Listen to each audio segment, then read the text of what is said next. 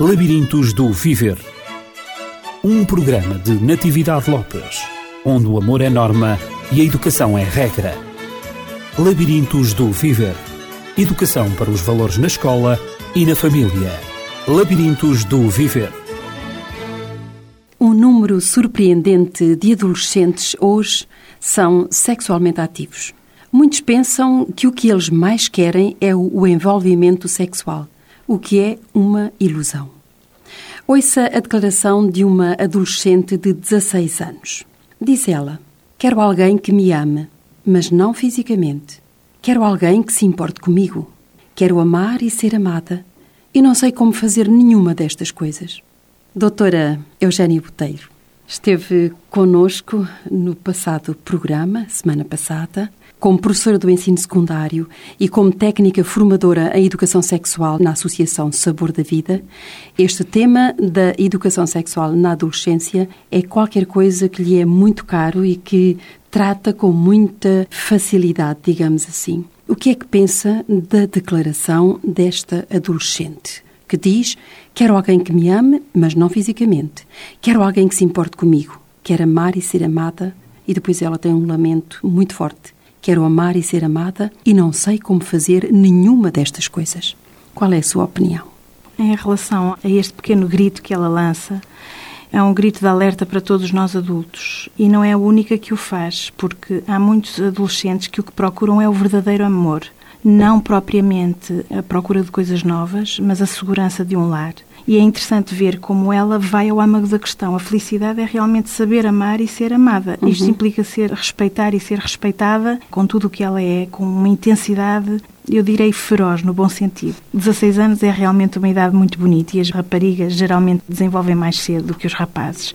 Estão muito sensibilizadas para o amor e para uma entrega genuína. Não falam de sexo, uhum. falam de sentimentos puros. E quando ela diz que quer amar e ser amada, não sei como fazer nenhuma destas coisas. Isto é terrível. Ela está a ser sincera. Está a ser profundamente sincera. Ela está a abrir o coração completamente. Porque quando ela diz não sei como fazer nada disto, ela pergunta Onde é que estão os meus modelos? Possivelmente em casa não consigo falar sobre isto. Possivelmente não vejo os meus pais a mostrarem como amar e ser amados. Possivelmente não sei como dialogar com eles. E, portanto, isto é um alerta para todos nós educadores. E é interessante ver que ao longo das décadas, e vou focar alguns números que vêm desde a década de 80 até 90, até aos dias de hoje, aquilo que os nossos jovens desejam. Por exemplo, 86% dos adolescentes desejam laços familiares mais íntimos eles estão ávidos de intimidade. É uma grande porcentagem. Uma grande, uma 86%. enorme porcentagem. Exatamente. Uhum. E 74% dizem que os seus pais não tentaram o suficiente para manter um casamento. 74% de inquiridos de um grupo que foi levantado de filhos de pais separados. Portanto, eles preferem que eles necessitam do amor e do apoio em casa. E está visto e mais que descoberto e mais que estudado que quando em casa todas estas atividades e todo este amor é facilitado, todo este respeito, este diálogo em casa é estabelecido, os adolescentes têm menos curiosidade em procurar o sexo fora de casa. Porquê? Porque os valores dos jovens portugueses hoje vão, em primeiro lugar, para a família. A família é o que mais é valorizado. Depois, embora eles, se pense o contrário. Embora se pense o contrário, eu acho que quem pensa o contrário já são os jovens adultos, os crescidos. Nós deixamos-nos envolver muito por aquilo que toda a sociedade nos impõe, aquilo que é socialmente correto, entre aspas. E o correto põe entre aspas porque não sei se há alguma correção naquilo que nos querem impor. Sim, Mas os jovens, como ainda estão muito tenros, são muito genuínos, ainda têm a capacidade e a coragem para assumir aquilo que querem, quando são inquiridos, eles dizem que a família é valorizada em primeiro lugar. E depois, o segundo item de valorização para os jovens é a ideia de que se sai de casa para casar e para ter filhos e ser fiel ao cônjuge, isto são dados depois de 2000, é de cerca de 2002. E no caso da mulher, sacrificar a sua carreira que seja em favor dos filhos. Isto parece muito antiquado, mas não é, isto é atual. Isto tem a ver com os valores familiares, com as ligações, uhum. com a vinculação de uma família. Finalmente, os jovens parece não estarem tão mal formados como nós, não. como se pensa. Não, eu acho que eles estão a deixar todas as suas necessidades intrínsecas virem à flor da pele. Nós adultos é que acho que estamos muito distraídos.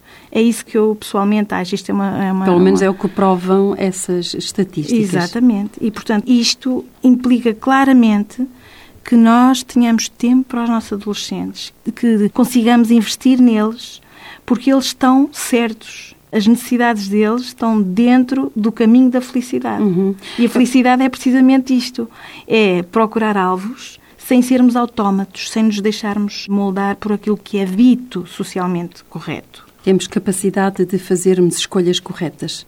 Penso que existem alguns mitos sobre a educação sexual na adolescência e sobre a própria vivência da sexualidade na adolescência.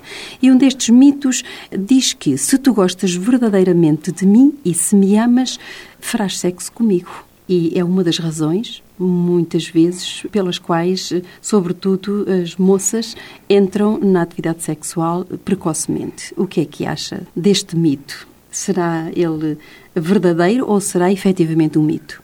Eu penso que há este e muitos outros mitos. Este é um deles. Este mito de que gostar implica fazer sexo. Uma prova de amor é dar sexo a alguém para já, isto constitui uma chantagem. E chantagem é precisamente o oposto do amor, uhum. é precisamente o oposto do respeito e de prova de que se gosta da outra pessoa.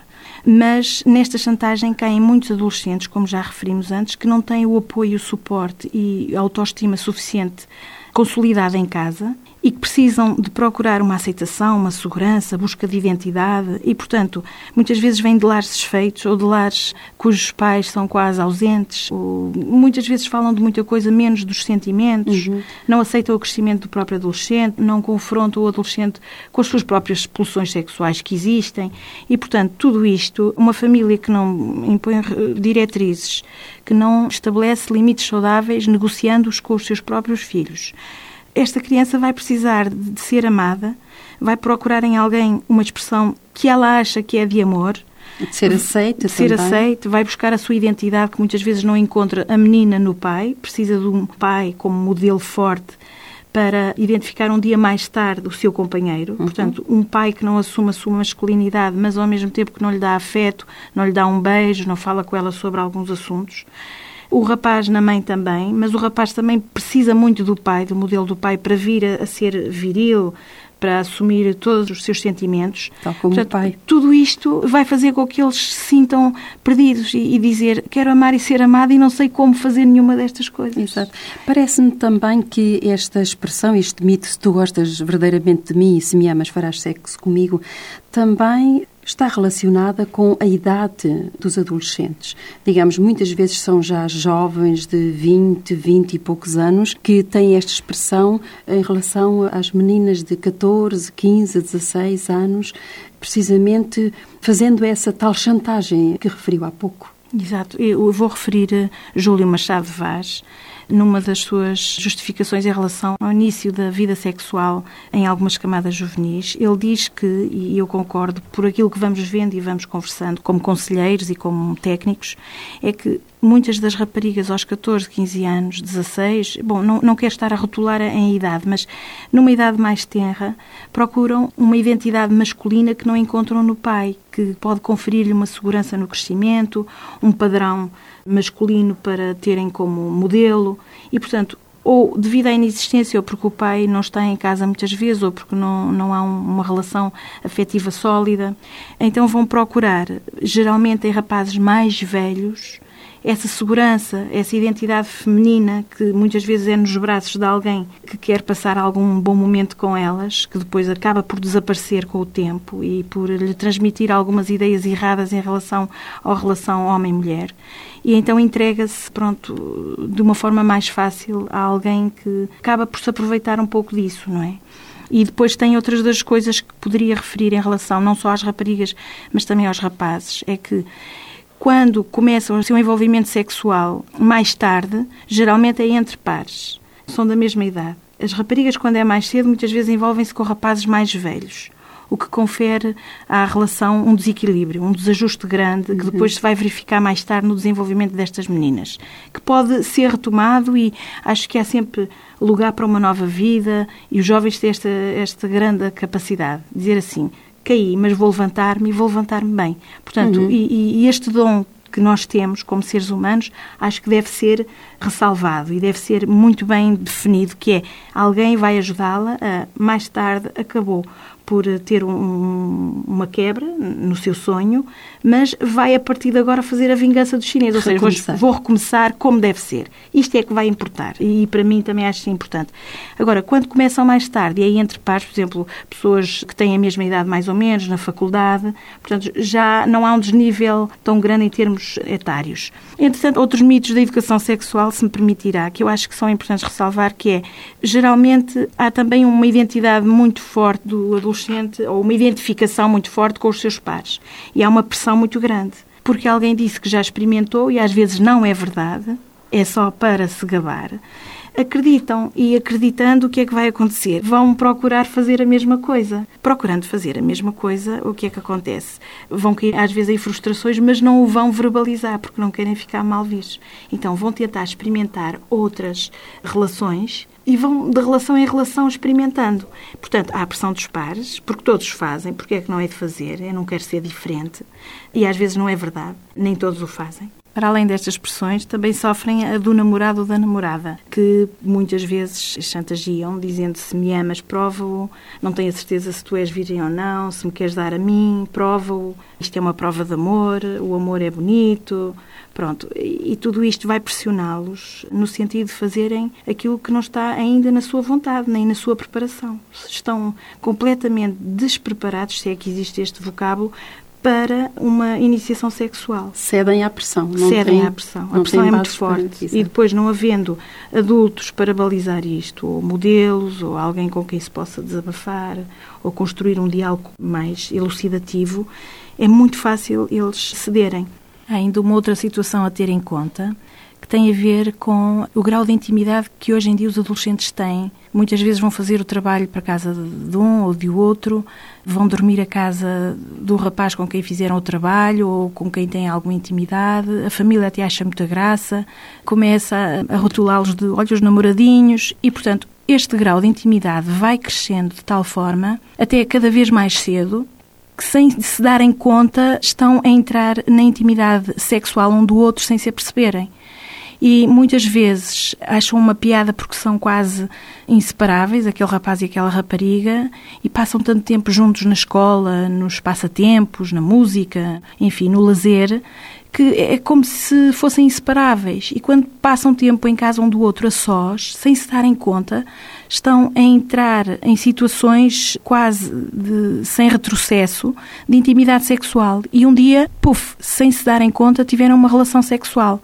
E, portanto, isto hoje em dia cada vez é mais frequente e nós adultos às vezes não nos damos conta e não nos apercebemos da gravidade do assunto, porque eles não têm maturidade para assumirem este tipo de intimidade, esta vinculação que é tão forte e que já diz respeito à intimidade física dos dois. Não é uma mera amizade. Eles acham muita piada estas amizades coloridas, mas que podem avançar de tal ordem que fica descontrolado, porque eles são meros adolescentes. E isto acontece mesmo sem que eles namorem portanto, apenas porque têm essa intimidade, portanto, esse relacionamento íntimo.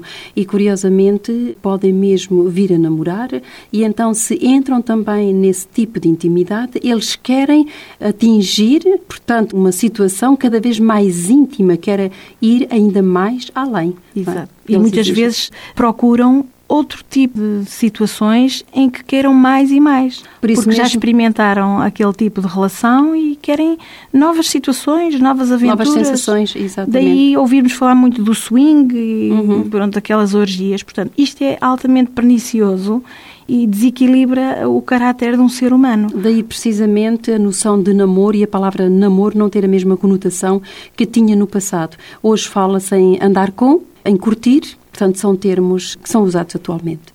Outras das expressões que vêm de fora têm a ver com a TV, o cinema, os mass media, as revistas, penso que já referimos há pouco. A música também. A música, a música que é uma idade muito interessante, que gosta imenso de música, de se expressar musicalmente com as danças e, portanto, tudo está sexualizado na nossa sociedade. Se virem os outdoors, para se vender um carro, desnuda-se uma mulher. Uhum para se vender uma música, fala-se de relacionamentos e de, de, intimidade sexual. Tudo está muito sensualizado. As portanto, próprias letras das músicas também? Tudo.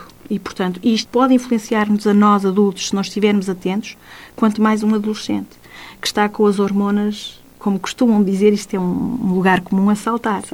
Portanto, tudo isto é muito difícil para eles. Depois há outras situações que têm a ver já com situações mais difíceis, que é o vício, quando muitas vezes a pessoa habitua-se a um ritmo, uma rotina, a rotina do sexo vai viciar.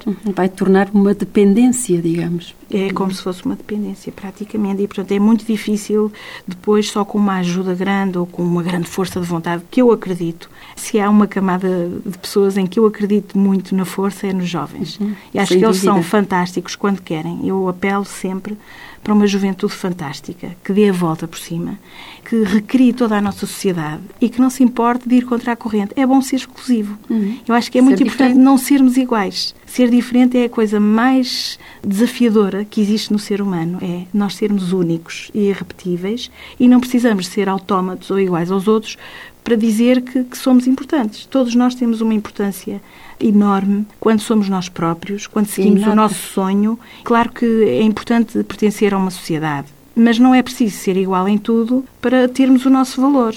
Portanto, podemos assumi-lo e vão ver que quando alguém assume os seus princípios de uma forma gentil, mas firme, vai ter um respeito absoluto dos outros, até dos adultos. E é isso que eles podem conquistar. Uhum. O conquistar o respeito dos pais, dos professores, fazendo o quê? Sendo bons alunos, fazendo bem o que estão a fazer, um bom desporto, ingressando, por exemplo, num grupo de teatro, olha, formando uma banda para tocar músicas do seu agrado, que eles próprios vão compor. Portanto, eles podem fazer mil e uma coisas, sendo bons naquilo que fazem, adiando alguns projetos, nomeadamente em termos de relacionamento sexual, para uma, uma altura mais capaz, em que saibam bem escolher. E assim vão continuar a ser respeitados e muito admirados até pelos adultos. Parece-me extremamente importante tudo aquilo que referiu até este momento. Falámos também no poder da música e eu agora vou precisamente apelar a esse poder da música para fazermos aqui uma pausa.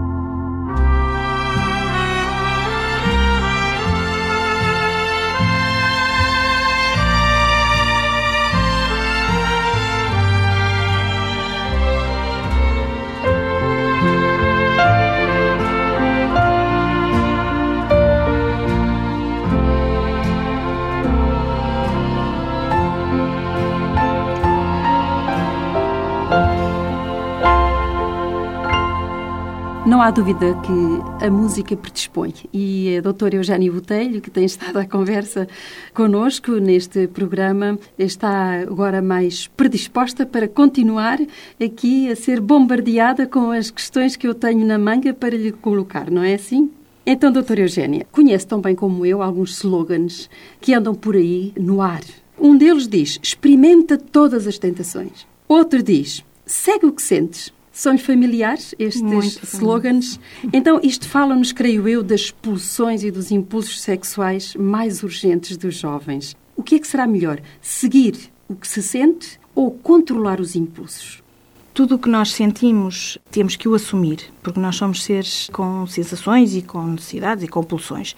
Há que fazer uma distinção entre se o que sentimos vai resultar em algo profícuo, para nós e para os outros, vai ser proveitoso, vai ser edificante, vai nos trazer felicidade, aquela felicidade que procuramos ou não. E toda a publicidade, tudo aquilo que nos rodeia, muitas vezes empurram-nos para as sensações mais básicas, mais animalescas que temos. E nós temos que tentar distinguir isto. A publicidade, por acaso, é fascinantíssimo é uma área fascinante dos dias contemporâneos. É fazer a análise e perceber aquilo onde querem chegar. Sobretudo a técnica. Sobretudo a técnica. Envolvida. E é importante termos atenção a isso. Em relação ao seguir o que sentem em termos de pulsões sexuais, em termos de instinto, claro que é negativo. Porquê? Porque primeiro temos que assumir que os temos, sem dúvida, por isso é que somos influenciados. Mas depois assumir que também somos um ser humano que tem capacidades que vão além da impulsividade. E, portanto, se nós tivermos o tempo certo para as coisas certas, as pulsões podem estar ao nosso serviço e ao serviço da nossa felicidade. E eu posso materializar algumas coisas. Em relação ao, ao que dissemos dos mitos sexuais, por exemplo, há pessoas que acham que as relações sexuais são um modo fácil de provar amor, é uma, uma forma evidente de ver se as pessoas se combinam antes de se juntarem ou antes de se casarem. Ter relações sexuais vai crescer para o amor. São tudo mitos. O inverso é que se verifica. Relações sexuais podem prender as pessoas antes de haver um compromisso duradouro. Antes das pessoas se aceitarem, se conhecerem. Antes de terem um amor. O amor pode crescer para o sexo e muitas vezes cresce quando a pessoa acaba por assumir esse relacionamento e casar. O inverso não se verifica. relação sexual não cresce necessariamente para o amor. Muitas vezes até vai fracassar aquela relação. Outra das coisas que é importante ver é que o sexo nunca foi prova de amor o sexo muitas vezes é alvo de chantagem. As pessoas são alvos de chantagem com o sexo. Outras das coisas que gostaria de dizer é que quando as pessoas namoram e têm um relacionamento estável e de, de confiança e, e de amor mútuo, falar abertamente sobre os limites que têm nesse relacionamento em relação aos carinhos, às carícias, vai ser muito proveitoso porque vai abrir um canal de comunicação essencial mais tarde para quando casarem, uhum. para saber quais os limites de um e do outro. O respeito. O respeito mútuo. Nós, na vida, temos que aceitar os nãos e temos que nos impor nãos a nós próprios, a bem de um benefício maior mais tarde. E, portanto, se nós temos capacidade de fazer projetos e de sonhar a longo prazo, é importante sonharmos os relacionamentos a médio e longo prazo, uhum. não pensar no imediato. E tudo o que a nossa sociedade às vezes prevê é o imediatismo. Mas no dia seguinte, por exemplo, vamos ver um filme e vemos que naquele filme há pessoas que se envolvem sexualmente, às vezes não se conhecem. No segundo, terceiro dia vão logo para a cama. E o filme acaba, muitas vezes, com os dois na cama. O filme não mostra o dia seguinte. Uma cama vazia, uma mulher a chorar, um homem que ficou desacreditado em relação ao amor, porque aquilo foi uma ilusão. Quem vê os dias a seguir são os psicólogos, são os amigos, são os parentes e os uhum. familiares. Vêm, ah, é que ele deixou-me, afinal foi um fracasso, afinal mentiram-me, isto não é prova de amor. Portanto, tudo isto são falácias. Também e... os filhos, eventualmente, dessa relação, também veem o dia seguinte e vivem o dia seguinte precisamente focou um, um aspecto muito importante, porque muitas vezes disse ah, os adolescentes, eles ninguém tem nada com a vida deles, os pais não têm nada que saber, eles podem ir ao centro de saúde buscar eh, os contraceptivos e os pais não precisam de saber. Não é verdade, porque uma relação a dois muitas vezes não diz respeito só àqueles dois. Diz respeito a todas as pessoas família. da família de um e do outro. Uhum. Imaginemos que há uma gravidez pode e vai dizer respeito às duas famílias. Imaginemos que há uma doença sexualmente transmissível que contraíram qualquer um destes adolescentes pode transmiti-lo aos seus familiares em casa e vai ter que ser tratado. Portanto, a família vai saber, vai ter que saber. E a sociedade também está implicada de alguma maneira, não é? Os modos de tratamento, de atendimento desses dramas que surgem na vida dos jovens. Precisamente. Os nossos impostos são canalizados para tratar doenças deste género uhum. e outras do foro psiquiátrico e tudo. Portanto, isto diz respeito a muitas pessoas. Portanto, não pensem que um ato fortuito, uma situação única, não vai dizer respeito a mais ninguém, porque ela vai ter consequências. Portanto, nós não podemos dissociar os atos das suas consequências. Tudo tem uma consequência, ou negativa ou positiva. Portanto, depende do caminho que nós tomarmos. Não há dúvida que o caminho a tomar é o caminho da prevenção. É uma necessidade imperiosa nos tempos em que vivemos e a educação sexual, que está a ser estudada, como aliás todo tipo de educação, que está a ser estudada pelo Ministério da Educação, deve ser mais exigente do que nunca e mais necessária do que nunca. E eu, antes de terminar, gostaria de colocar uma última questão à doutora Eugénia Botelho. Que tipo de educação sexual propõe para as escolas do nosso país, dentro do contexto que temos estado a viver? Finalmente, o que é que necessita ser alterado? Porque a educação sexual que tem sido dada aos nossos jovens não tem sido capaz de responder a todos estes dramas que estão a acontecer na sociedade juvenil. Portanto, o que é que vê que tem que ser alterado e qual seria o melhor tipo de educação sexual a dar nas escolas? Já falámos um pouco sobre a família e eu agora apelaria também, e como professora que é, apelaria também para que desse algumas dicas sobre a educação sexual, desta vez na escola. Penso que também é importante a educação sexual nas escolas, até porque ela já se faz há muitos anos. A educação sexual tem a ver, primeiramente, com as formas como nós abordamos toda a emoção dos alunos. E qualquer professor já a faz, no sentido de quando algum aluno fala de algum assunto e nós respondemos, ou quando há um diálogo na escola e nós intervimos, portanto, a nossa intervenção já está no sentido de educar, já estamos a proferir, já estamos a comportar-nos, porque educação sexual faz-se muito com comportamentos. Agora, a educação sexual, como gostariam de a instituir na escola, sendo uma mera disciplina, eu devo eh, dizer que a minha posição é, é, é absolutamente uh, oposta, porque a educação uh, dos afetos deve ser multidisciplinar e os alunos podem ter nos seus professores vários modelos, não um modelo único, porque somos todos diferentes. E porque também defendo a educação sexual primeiramente em casa, porque é na casa, é na família que nós vemos os nossos filhos a crescerem. É na família que eles veem os primeiros exemplos de educação sexual, os primeiros exemplos de amor, de afeto e as primeiras opiniões em relação a tudo isto. Portanto, é devemos respeitar a, a família, é a minha opinião. Em relação a algumas pessoas que pressupõem que não se deve emitir juízos de valor, que não deve dar-se uma educação moral, também não concordo, porque não há vidas sem moral. Todos temos a nossa moral. A educação sexual não é neutra? Não é neutra, não pode ser, porque uhum. todos nós temos opiniões, todos nós temos uma forma de vida. E a respeito disso, podia uh, também referir o, o, William Coulson, que foi um, um, direto colaborador de Rogers e que ele pediu desculpa à nação porque fizeram grupos de educação dos afetos sem aludirem a valores completamente isenta uhum, de valores. Tentaram fazer essa experiência. Tentaram. Sim, sim. Isto demoraria muito tempo a explicar qual foi a experiência.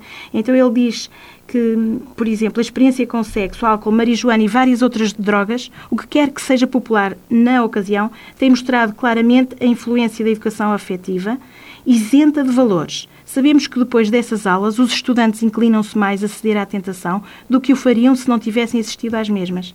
Uma das causas deve-se à filosofia educacional que influencia os alunos e professores a descrer do conceito da tentação. Os absolutos morais são eliminados na educação afetiva a favor de um imperativo psicoterapêutico intitulado Correr os riscos do crescimento pessoal. Isto acaba sendo comparável ao que os traficantes de substâncias e ideologias perigosas aplaudem. A ideia de livre-arbítrio para as crianças agrada-lhes muito. Nestes últimos 20 anos que se passaram, acabamos por inventar um esquema mortal, diz o próprio Coulson. Portanto, ele retrocede e diz que não há educação sem valores. Os valores são importantes para balizar, para educar, para criar adolescentes saudáveis. Doutora Eugénia, o nosso tempo atingiu o limite. Na próxima semana nós vamos continuar com outros temas e, portanto, vamos estudar a homossexualidade, sempre na linha da prevenção, sempre na linha de estarmos em sintonia consigo, em sintonia com a vida. Este foi mais um Labirintos do Viver. Foi um prazer estar consigo, doutora Eugénia. Tenhamos todos uma semana muito feliz, estejamos atentos aos nossos jovens, porque eles são uma grande potencialidade e eles são o futuro. Até à próxima semana, se Deus quiser. Labirintos do Viver Um programa de Natividade Lopes, onde o amor é norma e a educação é regra. Labirintos do Viver Educação para os valores na escola e na família. Labirintos do Viver